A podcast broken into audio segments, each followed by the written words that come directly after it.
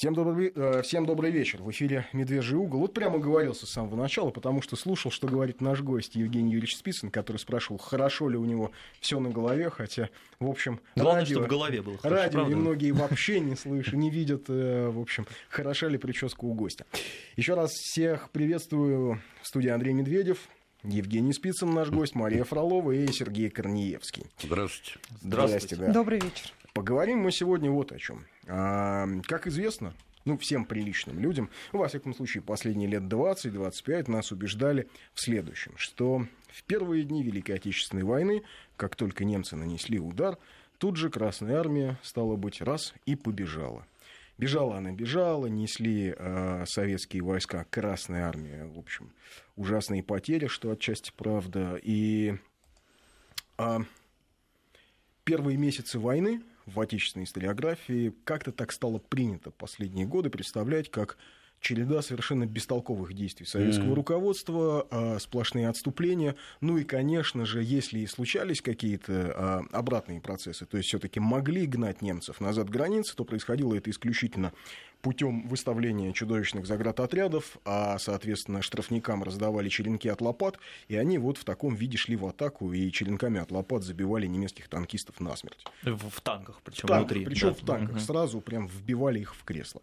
Примерно так, э, ну, как-то было принято некоторое время э, описывать нашу историю. Но вот что интересно. Если почитать мемуары немцев, о Великой Отечественной войне, mm-hmm. немецких генералов, и Гальдера, начальника немецкого генерального штаба, и Манштейна, и мемуар Лотта Скорцени, то оказывается, что к битве под Москвой немцы пришли с чудовищными потерями в живой силе и в технике что, оказывается, а, немецкие летчики, почему они совершали такое огромное количество боевых вылетов, которые вот Иногда говорят, они не могли столько совершать боевых вылетов. Ну, Нет, да, они их более совершали, эти... потому что просто они перелетали с одного участка на другой участок фронта. Самолетов истребительной авиации у немцев не хватало. Дивизии, которые были сконцентрированы вокруг Москвы, были укомплектованы э, техникой, допустим, танками да, на 10-20%. Отсюда возникает вполне логичный вопрос. Кто же сделал так, что немцы понесли такие серьезные потери, если Красная Армия, как утверждают многие историки, историки, только отступала, отступала, отступала и больше ничего не делала. Как на самом деле все происходило в первые месяцы войны, безусловно, трагически и, безусловно, наполненные очень серьезными потерями. Мы сегодня с Евгением Спицыным мы поговорим. Наш смс-портал 5533 в начале сообщения слова «Вести» и номер для сообщений через WhatsApp 8 903 170 63 63. Евгений Юрьевич, ну, насколько я понимаю, поправь меня, если я ошибаюсь, mm-hmm. э, действительно потери были, действительно оказалось, что армия не отвечала на немецкие э, атаки довольно долго, были, было потеряно большое количество самолетов, скажем, на аэродромах, но это все-таки в первую очередь казалось западно, касалось западного военного округа. То есть да. ничего похожего на финской границе или на Черноморском флоте не было. Нет, нет, нет, конечно. Как все-таки ну, выглядело? Ну, во-первых, начнем с того, что э, сталинское руководство как раз и не скрывало катастрофическую ситуацию на фронте в 1941-1942 годах. Даже вспоминайте знаменитый сталинский тост за русский народ, где он сказал, что у нас в 1941-1942 году был период отчаянного положения, что любой другой народ мог сказать советскому правительству, уходите, вы не оправдали наших надежд, мы изберем себе другое правительство, которое заключит с немцами мир и даст нам покой, так сказать, и процветание. Поэтому это все, конечно, байки о том, что, дескать, в советской историографии, вот э, э, условно ее назовем катастрофа 41 года, каким-то образом микишировалась.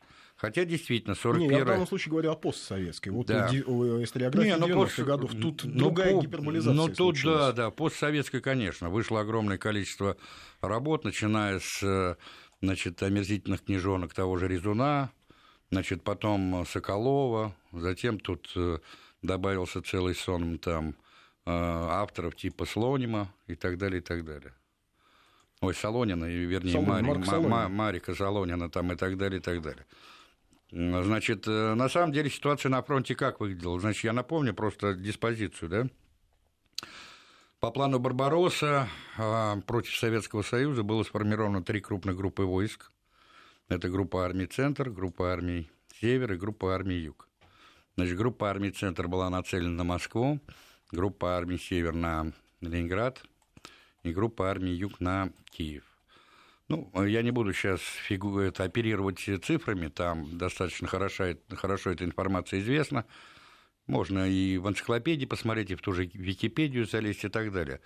Значит, правда, надо сказать, что в науке, в исторической существуют э, спорные, так сказать, вопросы, связанные с численностью группировок как немецких, так и советских войск. Причем, если э, немецких войск была, ну, примерно там, так сказать, найдена какая-то золотая середина, то относительно советских войск на западной границе до сих пор существует довольно серьезные разногласия. Если вы посмотрите, там, например, работу того же Мельтюхова, это вот современный историк Михаил Мельтюков, то он там значительно превышает а, численность советских войск на западной границе относительно той численности, которая была принята вообще в нашей историографии. Вот.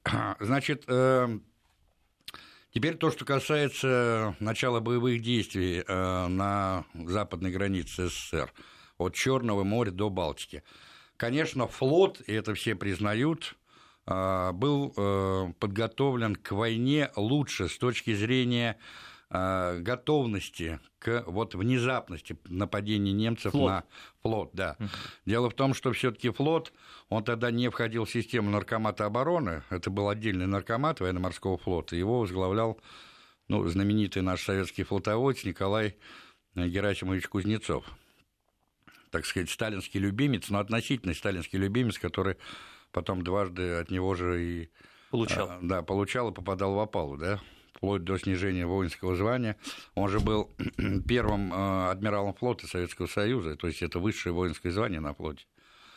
А то, что касается сухопутных войск, то здесь ситуация была такая. Как только началась война, выходит указ Президента Верховного Совета СССР о мобилизации и о формировании на базе западных военных округов э, фронтовых группировок. Значит, Киевский особый военный округ – это Юго-Западный фронт, затем Белорусский особый военный округ – это Западный фронт, дальше Прибалтийский военный округ – Северо-Западный фронт, ну и так далее. А, значит, где развернулся основные события первых дней войны? Это, безусловно, западные, юго-западные и северо-западные фронты. Кто ими командовал? Западным фронтом Дмитрий Григорьевич Павлов, генерал армии. Потом расстрелянный. Который вот был потом расстрелян. Да. да, да. Как раз его обвинили в развале фронта и вместе с э, другими генералами. готовность к войне ведь там еще была. Ну, там, там целый ряд... Халатность, неисполнение своих должностных обязанностей. Да, да, там целый ряд был обвинений и так далее, но прежде всего вот такой, такой, термин, э, такой термин был использован развал фронта, понимаете, как таковой, то есть неспособность управлять фронтом э, в период войны. Хотя следует заметить, что помните, если вот кто читал знаменитые мемуары Жукова, он там подробно описывал вот эту предвоенную игру в Генштабе синих и красных, где как раз а, Жуков и Павлов как бы имитировали вот события возможной войны с фашистской Германией, и где Жуков э, во время этой игры, значит, надавал, что называется, люлей э, генералу Павлову и показал ему, каким образом немцы будут действовать том числе с Белостокского выступа и так далее, и так далее. Ведь там что на самом деле произошло? А там фактически у самой границы, в районе того же Кобрина, а, Белостока и так далее, наши армии, целые армии попали в окружение. То есть фактически, что такое армия в окружении? Армия, которая теряет значит, э, э, все нити управления, связи с командованием фронта, ну и так далее, и так далее. То есть понятно, да? А это же э, десятки, даже, наверное, сотни тысяч человек окруж... ну, в окружении. Ну, слушайте, ну по штатному расписанию дивизия, дивизия это там ну, плюс-минус 15 тысяч вот. солдат, да? Если это армия, ну, это обычно там три дивизии, ну, в среднем, да, вот считайте. А плюс да? обеспечение? Ну, да, да. Численность э, армии вот в начальный период войны это порядка 50 тысяч человек. Евгений Юрьевич, а вот такой вопрос, очень интересный. Почему, скажем, допустим, штаб ВВС Одесского военного округа mm-hmm. да, 21 а, июня привел авиационные части в боевую готовность, и да. 22 июня, собственно, да, они потеряли всего 6 самолетов и тут же начали отвечать на налеты немецкой авиации. Почему того же не случилось а, у Павлова. Ну вот опять-таки об этом речь. Дело в том, что вот в последнее время вышло несколько книг, в частности того же Мартиросяна, если вы знаете такого, да, uh-huh военного историка, где он пытается доказать, что вообще существовал некий военный заговор, и произошло вообще предательство со стороны высшего генералитета, в том ну, то числе... есть части генералитета, правильно? Да, он вообще обвиняет весь генералитет, в том числе наркома обороны Тимошенко и начальника генерального штаба Жукова, понимаете? Вот. Я эту книгу читал, меня, честно говоря, не очень убедили его эти аргументы, на самом деле. Я не думаю, что речь шла о предательстве. Начнем с того, что война, тем более такая война, это испытание. И не все это испытания проходят, что называется, достойно, понимаете? Павлов был хорош в Испании. Танкист, герой и так далее, и так далее. А в качестве командующего фронта он оказался просто неудел. Ведь война... То есть просто не его уровень. Оказался. Это не его уровень, конечно. Война, Но его реабилитировали ведь потом. Ну, при Хрущеве вообще э, таких фигур, как Павлов, их всех реабилитировали чохом, особо не разбираясь mm. в существе самого дела, поскольку надо было очередной уж от грязи вылить на товарища Сталина. Вот и все.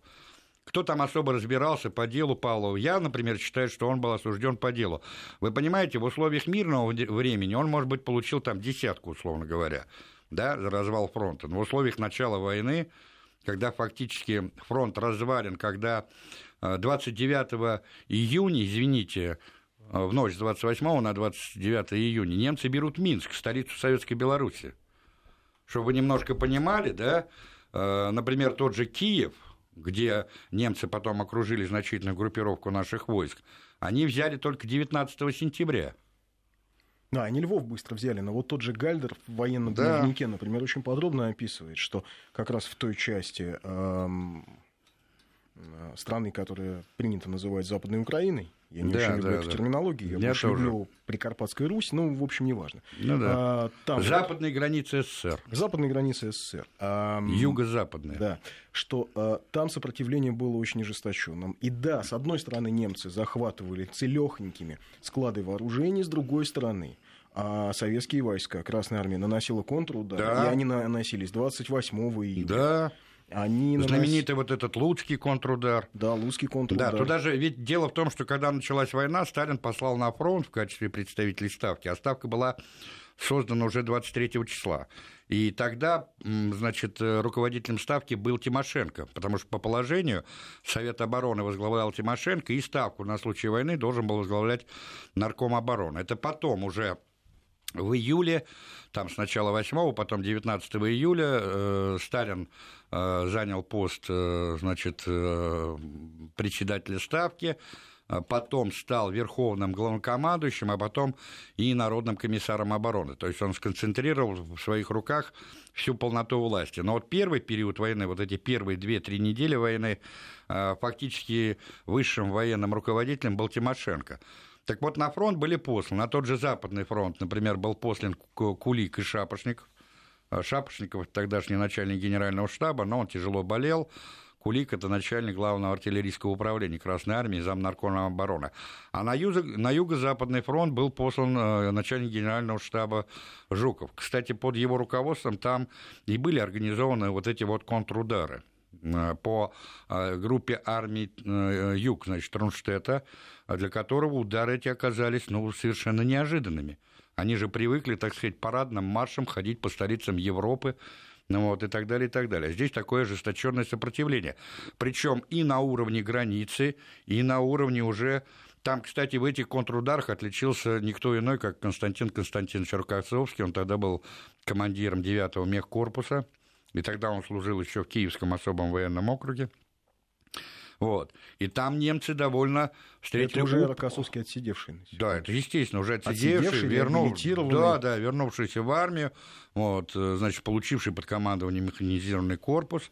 То есть это по, тем временам это довольно внушительная сила, э, в которой находились в том числе и танки. Вот. И, значит, э, и ведь немцы взяли Киев только 19 сентября, я повторяю. А когда а Минск пал то есть буквально через недели э, прошла с начала войны. Почему, кстати, у Сталина э, с высшим э, генералитетом и произошел вот этот вот конфликт, после которого Сталин впал вот в так называемую депрессию. У нас говорят, что, дескать, он впал в депрессию с момента начала войны и неделю никого не принимал да, и так далее. никого так не, далее. не принимал, да. лежал на диване. Но да. это, то, это мифология э, это, Хрущевского 20-го съезда. Это мифология Впал не про... в депрессию да. и планировал операции военные по, по, глобусу. Это не только... Вот возьмет товарищ да, да, глобус, Андрюш. как говорил Хрущев, и давай, значит, там по нему. Да, я тебе больше скажу. Возьми мемуары Хрущева и Микояна, и там это ложь. Причем эта ложь, она такая живописная, на много страниц где пишется о том, в каком паническом состоянии оказался Сталин и так далее. Главное, Хотя Сталин... журнал учета посетителей, так который нет. сохранился, так... и можно посмотреть, да. что происходит 22 числа. То есть не лежал на диване? Да а, нет. Да, там у него посетители да. каждый не в час. Сидел. Это да. разные люди. И тем 22 23 да, 24 да. что удивительно, у него постоянно то военное руководство, то, собственно, министры, отвечающие да, тут не выходили, члены политбюро, там, наркомы и так далее, и так далее. Вот. Это причем фиксировались в основном такие люди, ну, довольно высоких государственных рангов, постов, а мы же не знаем о том, кого он принимал в личном плане, помимо вот тех самых людей, которые указаны в этом журнале. Это специально было создано. Значит, вот это э, очередная э, очередной миф как бы о тиране Сталине, который был трусом, подлецом, негодяем, который значит, бросил страну в самую тяжелую, в самую роковую минуту ее жизни. Ну, вот. Все средства хороши, хотя документально это четко. Да, у Сталина был вот этот, этот один день, вот условно говоря, 29-30 числа, между вот таким жестким разговором с Тимошенко и Жуковым в наркомате обороне, когда он, узнав о сдаче Минска, поехал для серьезного разговора с ними, и 30-м а, числом, когда к нему на дачу приехали несколько членов Политбюро, включая, значит, Молотова, Ворошилова, Берия, Маленкова и так далее. И там а, Маленков сохранился этот документ в архиве. Я вот, кстати, в своей пятой книге привожу как раз автограф этого документа. От руки там написано постановление о создании Государственного комитета обороны, высшего внеконституционного органа управления стороной на период войны. И там синим карандашом, а Сталин, как правило, правки вносил синим карандашом, были внесены правки. И определен там персональный состав этого комитета. Первоначально это пять человек. Сталин председатель, Молотов его заместитель, Э, маршал Ворошилов, Лаврентий Берия и Георгий Маленков. Вот пять членов, которые вошли в этот высший государственный орган. Теперь дальше. Ситуация, например, на северо-западном фронте. А, тогда То возглавлял... Карелия, Кольский полуостров. Да, ну Прибалтика, Прибалтика и так далее. Тогда в первый период войны его возглавлял Кузнецов, генерал Кузнецов, генерал-полковник. Там же тоже ситуация не складывалась так катастрофически, как это представляется многим. Там тоже шли тяжелые оборонительные бои, и немцы Калининграда, извините, подползли когда? Тоже только к началу сентября. Понимаете? Да, несмотря на то, что Прибалтика счит... ну, как теперь принято в Прибалтике рассказывать, что все только и мечтали, когда же кто-нибудь их освободит от гнета большевиков, нельзя забывать, что изрядное количество и латышей, и эстонцев, и литовцев, да. которые были совершенно идейными коммунистами. Воевали, да и не просто воевали. идейными, а просто пролетариат прибалтийский пролетариат. Он же прекрасно понимал, он же жил в условиях этих буржуазных квазигосударств, там уровень эксплуатации и фашизации, извините, был такой, что мама не горюй. При Ульманисе, например. Да, при том же Ульманисе, абсолютно. Хотя тот же, э, как считается, диктатор Карлис Ульманис, он русские школы в Латвии не закрывал, в отличие от сегодняшнего либерально-прогрессивного европейского руководства. Да, ну так оно поэтому и либеральное, поэтому и прогрессивное. У них, э, а, значит, русофобия, это можно ставить знак равенства между понятием прогрессивность и русофобия. Это для, для теперешнего евро... Вот сейчас в Австрии а они, например, э, значит, побеждал, побеждал этот э, лидер националистической австрийской партии, отрыв 4%, и вдруг подсчитали голоса по почте. Мама мия, и он проиграл. Понимаете, это вот западная демократия.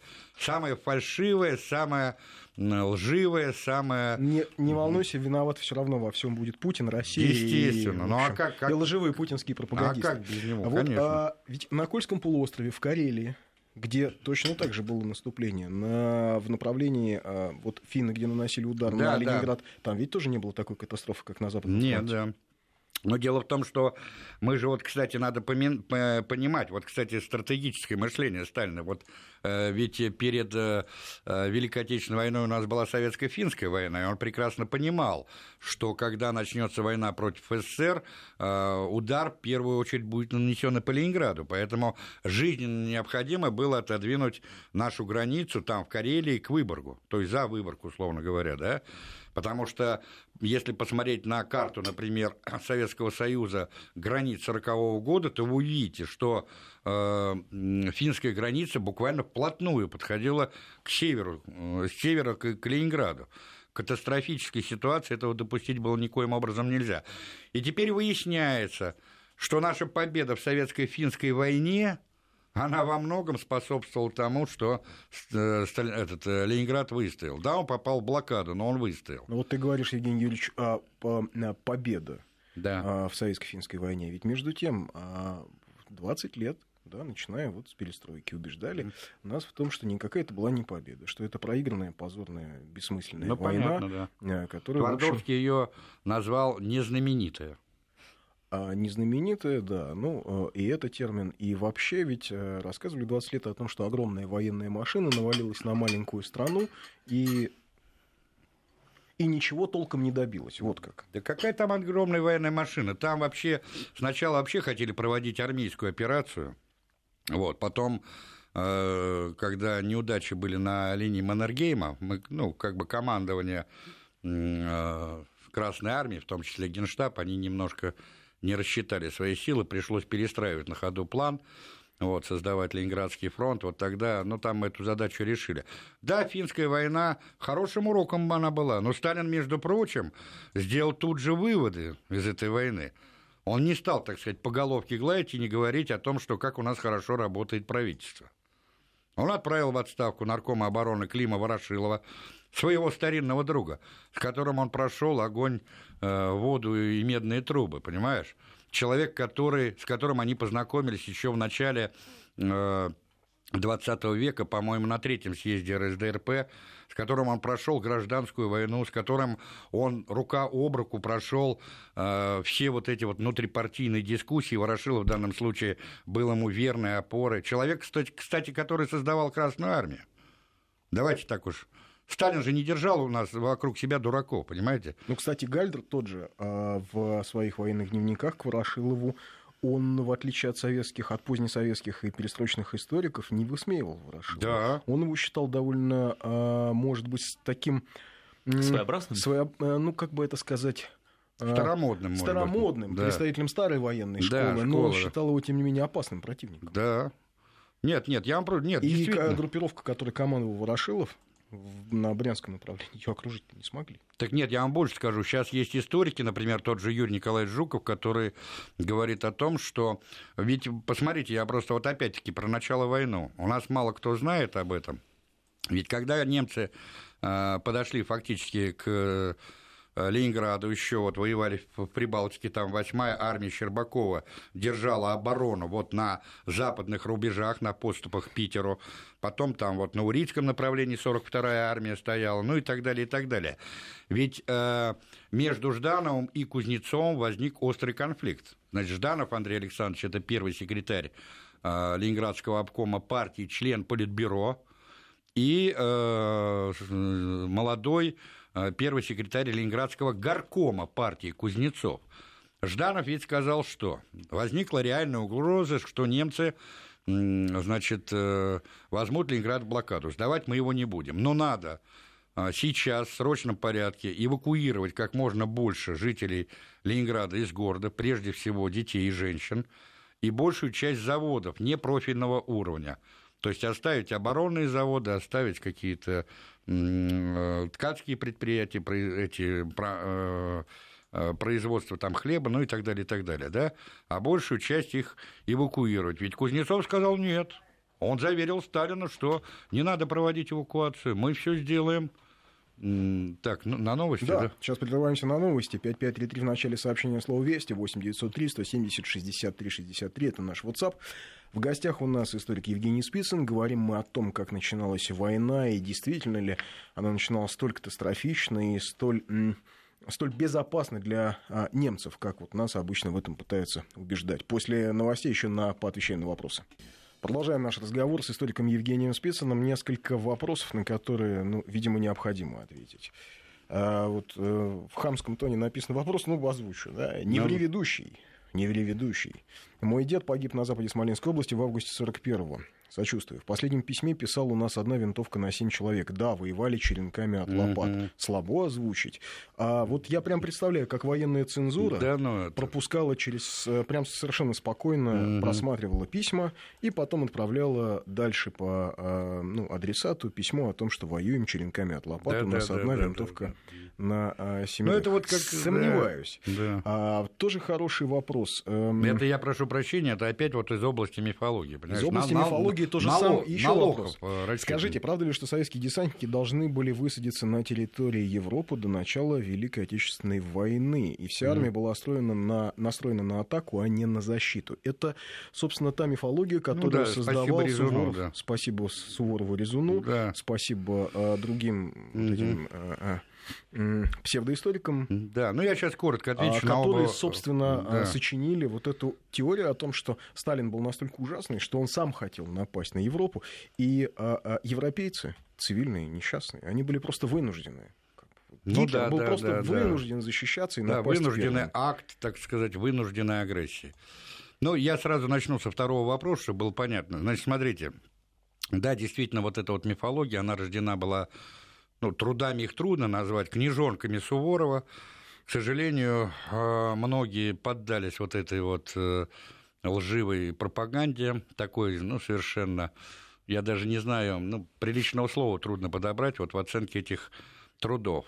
А, значит, теперь, что касается существа вопроса.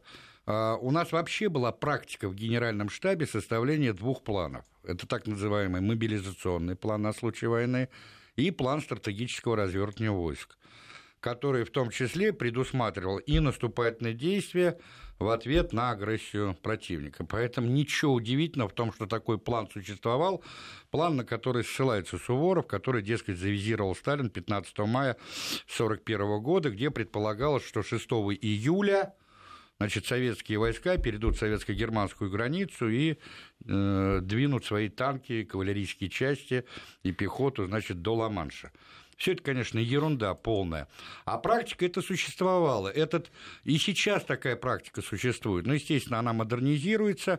Э, значит, причем тот вот, кстати, первоначальный план э, мобилизационный и план стратегического развертывания войск, он Сталин-то как раз не удовлетворил. И он дал указание Генеральному штабу этот план переработать. И он перерабатывался под руководством Жукова. Поэтому это ссылка на то, что существовал такой план, она сама по себе как бы абсурдна, потому что любой генеральный штаб, адекватный генеральный штаб, обязан составлять подобного рода планы. То есть Марина, планы кстати. стратегического развертывания войск и планы мобилизационные. Вот и все. Теперь то, что касается черенками от лопат. Значит, ну сейчас Черенками реши... от лопат или одна винтовка на пятерых? Или одна винтовка на пятерых. Значит, откуда этот миф вообще? Откуда? Значит, на самом деле у нас э, строевые части рабоче-крестьянской Красной Армии были более чем обеспечены и военной техникой, и вооружением.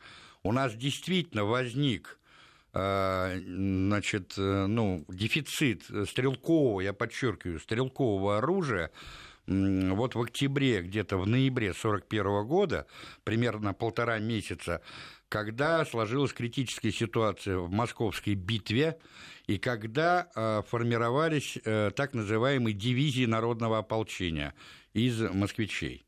Вот там э, первоначально мобилизационным планом создание этих дивизий не предусматривалось.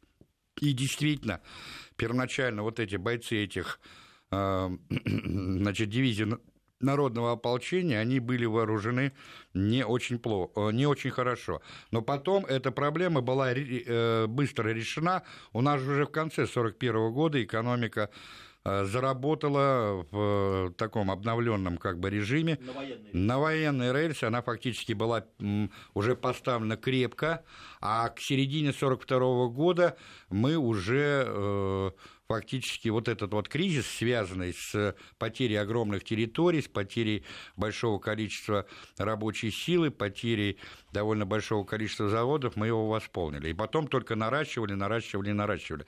Ведь надо же прекрасно понимать, что героический подвиг советских солдат на фронте, гений советских полководцев, они бы ничего не значили, если бы наша военная промышленность и наше сельское хозяйство не обеспечили в полной мере воюющую армию. Хорошие вопросы по поводу Финляндии. Первый да. вопрос по-вашему, то есть да. ситуация предвоенная угу. периода 39-40 года, это повод атаковать ничего, ни в чем не повинную Финляндию? Ах, ни в чем не, ни повинную, не повинную. Ну, да, ну не важно, что они летали, что они свастики ну, да, да, рисовали. Да. В том, что, что там режим был э, профашистским энергией. Это, это все не имеет значения. Да, а мне кажется, повод даже и без этого. Да. Потому что это безопасность государства. Ну, конечно. Нет, а Поль, Польша такая же была. Они все невинные. Они все были невинные. Все при этом присягнули на верность Гитлеру, но все они были невинные. Понимаете? Сейчас все находятся под пятой фашистского режима в США, но все они невинные. Потом будут говорить, а мы нет, мы сопротивлялись, понимаете? Но какое НАТО? Да, какое НАТО?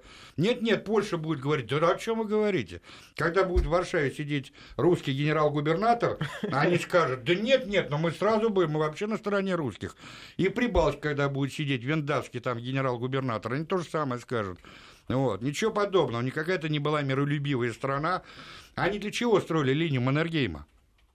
Просто так, что ли? Ну, Извините. Ну, рассказываю же, что для обороны от кровавого да, ну, советского конечно, режима. Да, от кровавого советского режима. А где была Финляндия, между прочим?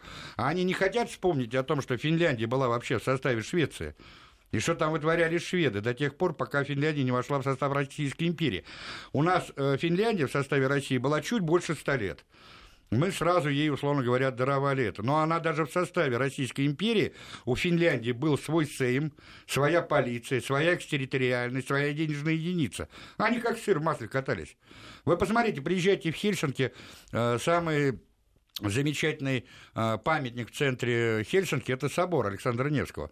У них до сих пор стоит памятник Александру II, потому что финны, они прекрасно знают вообще, что им дала э, Россия – и чего достигли финны в составе Российской империи. Так что давайте не На будем. самом деле большой вопрос все-таки, кто стоял за Маннергеймом в 1938-1939 году больше, Гитлер или американцы с англичанами? Там англичане тоже э, подлили масло в огонь. Надо, надо же понимать, что вообще э, советско-финская война во многом была спровоцирована англичанами.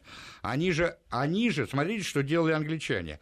Они всячески пытались прощупать, что называется Советский Союз и его со всех этих, э, по всему периметру границ, что называется это.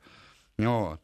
И когда этот, э, э, началась советско-финская война, кто выступил с инициативой исключения Советского Союза из Лиги наций? Британия. А кто стал обсуждать э, вопрос, не получится ли сейчас под шумок отобрать э, бакинские нефтепромыслы? То же самое. Британия ну, с Францией. Так нет, а вот я вам просто... Наши вот... старые друзья. Так да. нет, послушай, вот вам еще, пожалуйста, пример. У нас тоже мало кто об этом знает. Когда был подписан Мюнхенский договор... 1938 года. 3, да, 30 сентября 1938 года, в этот же день, об этом мало кто знает, Гитлер и Чемберлен подписали пакт о ненападении. Понимаете? И когда а, Гитлер напал 1 сентября 1939 года, то есть ровно через год, на Польшу. Кто нарушил пакт о ненападении? Гитлер? Нет. Кто объявил войну Германии? Великобритания. Извините, тогда кто несет ответственность за развязывание Второй мировой войны? Они объявили войну Гитлеру 3 сентября. А, а советские войска начали западный поход на наши исторические земли только 17 сентября, когда польского правительства уже не было и в помине, когда Польша как государство перестала существовать. Ну, потом, когда англичанам стало выгодно, это польское правительство всплыло в Лондоне. В Лондоне, ну, естественно, да. да, да. И а вот они сначала бежали в Румынию. что э, на самом деле э, немцы, э, точнее, финны не, не поддержали немцев в блокаде. Как, как я слышал, Маннергейм ответил им, что они отвоевали исторические финские территории. Серьезно? Серьезно? А кто же тогда стоял по реке Сестре? Да как, как, же, как же тогда, почему же тогда э, дорогу жизни пришлось прокладывать через Ладогу. А кто же блокировал тогда город Ленинград с, с северо-запада, да, с севера да. и с запада? Неужели вот это были да, не финны? Да, да. Самые что ни на есть финны. И... Так больше тебе скажу. Пускай люди почитают мемуары и скажут о том, кто вообще с юга э, стоял под э, Ленинградом. Я сам об этом узнал лет 10 назад и удивился. Тот же Новгород, например. Кто грабил Новгород? Испанцы. Испанцы. Испанцы. Да. Понимаете? Спаса на Нередице, и так далее, и так далее. Вопрос про блокадный Ленинград. Mm. Жданов не отказывался эшелоны с продуктами принимать, спрашивает Дмитрий. Ну, а это примерно то же самое, что Жданов еще и пирожные ел. Ой, это, слушайте, о том, что Жданов сидел, то, во-первых, этот человек был тяжело болен, он был сердечником и диабетиком и так далее. Вот. Все это сказки о том, что он ел там в подвалах Смольного, значит, рябчиков, там, ананасы и так далее. И а так на далее. самом деле, честно говоря, партийное руководство, конечно, питалось лучше. Это мерзость, конечно. Но они питались обычной гречневой кашей, там, тушенкой, как и бойцы на том же фронте, понимаете? Но... А по поводу железной дороги, ну, когда город попал... Самая тяжелая зима, это была зима 41-42 годов были разгромлены Бадаевские продовольственные склады, дорога жизни как таковая еще не была налажена, значит, кольцо блокады было полностью сомкнуто. Ведь Жуков не решил главную задачу. Ведь его Сталин для чего посылал на фронт? Он же его посылал не просто остановить гитлеровцев под Ленинградом, он, значит, посылал его на фронт, чтобы он не допустил блокады. Но ему не удалось это сделать. Кто там э, такую, ну, паскудную роль сыграл? Кстати, тот же самый маршал Кулик, который командовал 42-й армией, который не выполнил указания Жукова по прорыву вот э, кольца блокады в районе МГИ, да, Почему Сталин, Сталин э, ну, был настолько вообще зол, он там Кулика разжаловал чуть ли не до генерал-майора, и до конца войны держал его там на привязи. С маршала до генерал-майора, понимаете? Вот вам тоже проверка войны, вот вам, казалось бы, вот Павлов номер два. И таких военачальников было полным-полно. Война, ну, она сейчас... стала таким вот, ну, условно говоря, экзамен. Угу. Да, ну, да, да, да, да. А у нас сейчас новости. Экзаменом вот на про пригодность. Продолжаем наш разговор с историком Евгением Спицыным. Хороший вопрос от Марины из Москвы. С чем все-таки связано наступление армии в 41-42 годах сдачи рубежей? Почему перелом произошел только в 43-м? Тоже mm. отчасти мифологичное ну, нет, мнение. Э, перелом, в общем, да, конечно, нет, случился перелом... уже в конце 42-го. Да нет, перелом случился раньше. Давайте так, начнем. Значит, а, много разных объяснений, но вот мне кажется, Жуков был прав, когда он в своих мемуарах писал, что для нас он говорит, та трактовка внезапности, как ее трактовал Сталин и потом советские историки, на его взгляд, была неверной. Он-то считал, что главная ошибка военного и политического руководства, но прежде всего военного руководства, а, состояла в том, что они не смогли определить а, значит, уровень концентрации, масштаб концентрации немецких войск на главных ударных направлениях там, где превосходство немцев в живой силе и технике составляло 6, 8, 10 раз.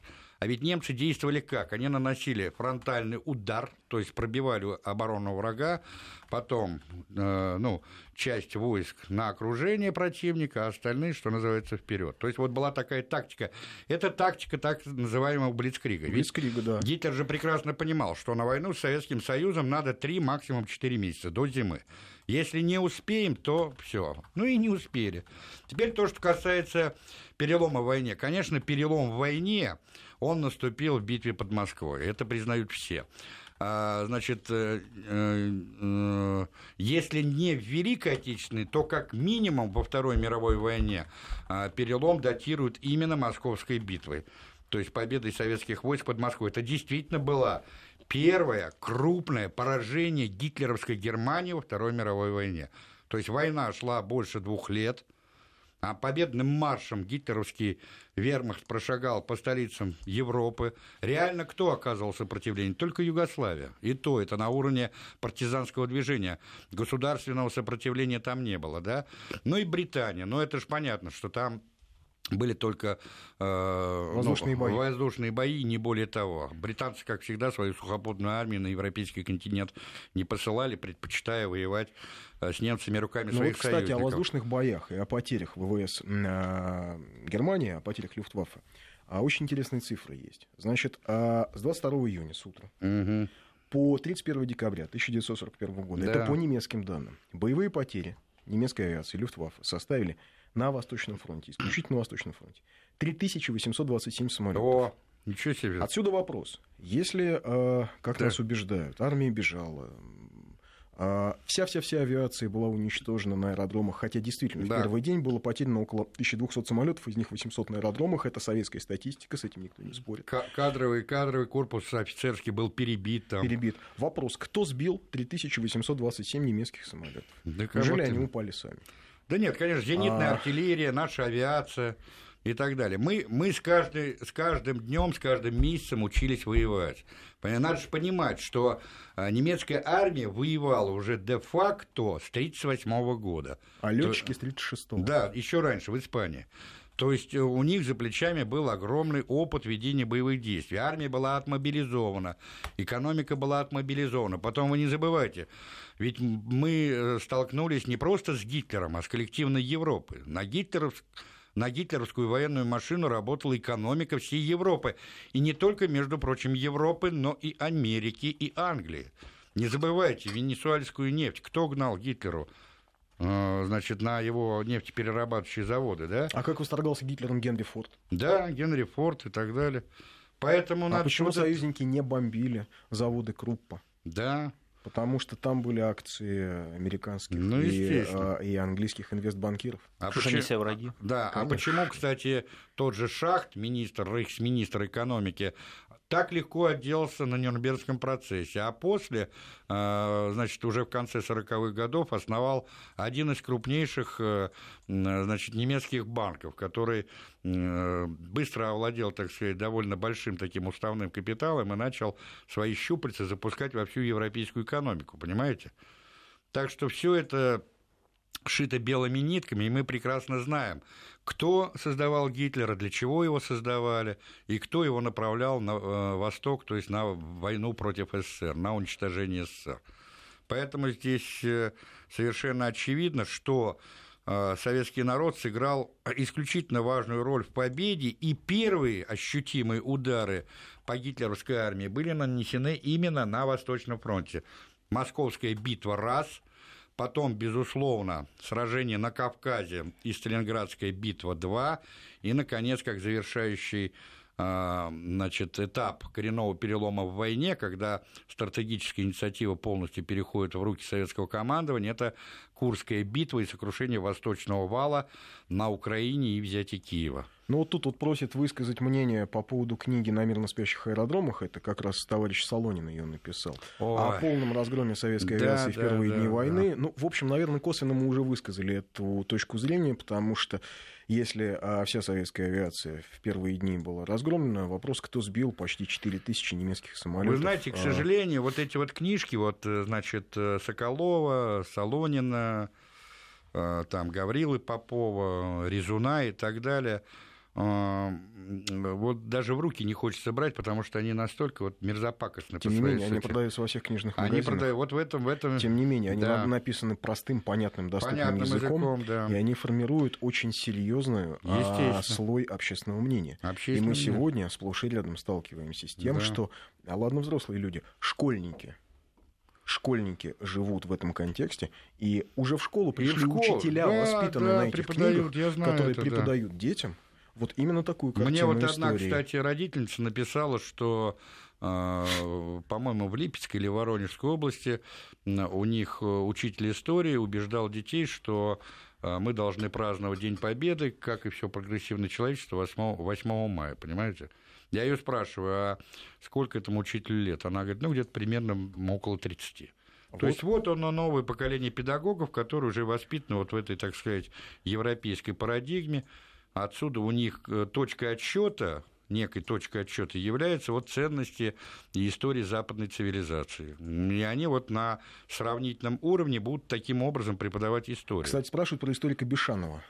Я, к сожалению, не слышал. А, не а какую книгу? Тоже. Не сталкивался. Нет, тоже. Э, если вот вас интересуют работы там э, по истории войны, то есть, конечно, целый ряд. А кого бы ты рекомендовал, вот спрашивают? Ну, крупным Особенно, был историком, первого периода. Да, крупным историком был э, Самсонов Александр Михайлович.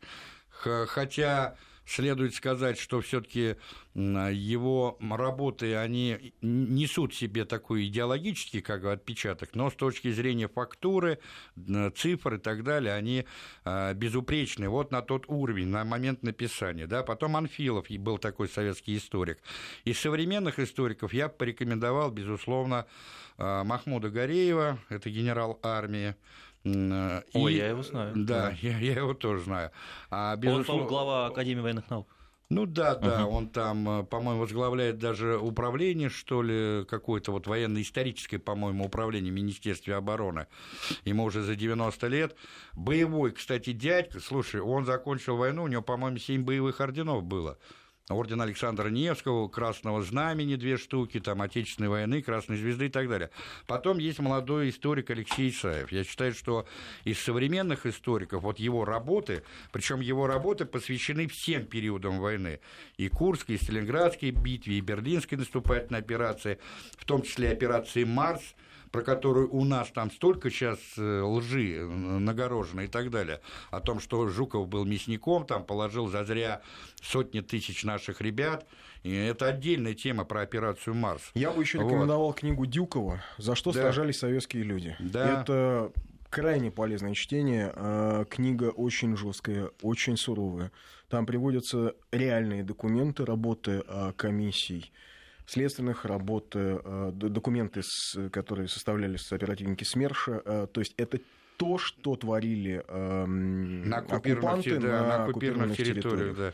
Это к вопросу о том, что ах-ах, советские солдаты ворвались в Европу и изнасиловали какое-то количество немок. О, это вообще... А, даже если это и было, хотя я знаю, что за это солдат расстреливали, я сажали, больше... ссылали в лагеря советских я, солдат. Я тебе больше скажу, Андрюш. А, да. Вот послушай, мы когда вышли на государственную границу, Сталин специально, вот у меня, кстати, в книге об этом есть, я специально этот аспект э, подчеркнул, Сталин специально собирает в Москве расширенное совещание членов военных советов, фронтов, армий, корпусов, дивизий, э, значит, начальников политуправлений и политотделов э, всех, так сказать, войсковых соединений и частей там до уровня полка.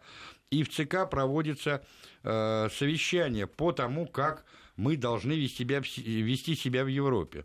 Четкая была установка дана, что советский солдат – это солдат-освободитель, что советская армия – это не армия оккупантов, а армия освободительниц, жесточайшим образом пресекать все факты мародерства, насилия и так далее, и так далее. Понимаете? И все органы, и политорганы, и в том числе органы военной прокуратуры, и тот же э, СМЕРШ и так далее, и особые отделы, они были нацелены на борьбу с этими явлениями. Поэтому никакого... И боролись, кстати, чрезвычайно жестоко. жестко, да. Офицеров Поэтому, конечно, были. заслуженных, да. которые прошли с первого дня войны, да. отправляли в лагеря за да грабеж мирного населения. Да, поэтому были, конечно, инциденты, но они, безусловно, не носили такого массового характера, как это было там, где э, в Германию вступили те же англичане и французы. Ну, в вот конце концов, на... знаете, никто мне не может назвать э, хотя бы одну немецкую деревню, которую советские солдаты полностью сожгли бы с мирными жителями, загнали бы их, например, в Кирху и сожгли бы. Да. Никто мне не может Хотя сказать... при этом, заметь, хотя при этом в армии были люди, у которых э, были уничтожены все семьи и так далее далее, и так далее, понимаешь? Да, но мы, к сожалению, вынуждены, вынуждены заканчивать. Оставайтесь с нами через минут 10, даже меньше, минут через 5 в этой студии снова услышимся.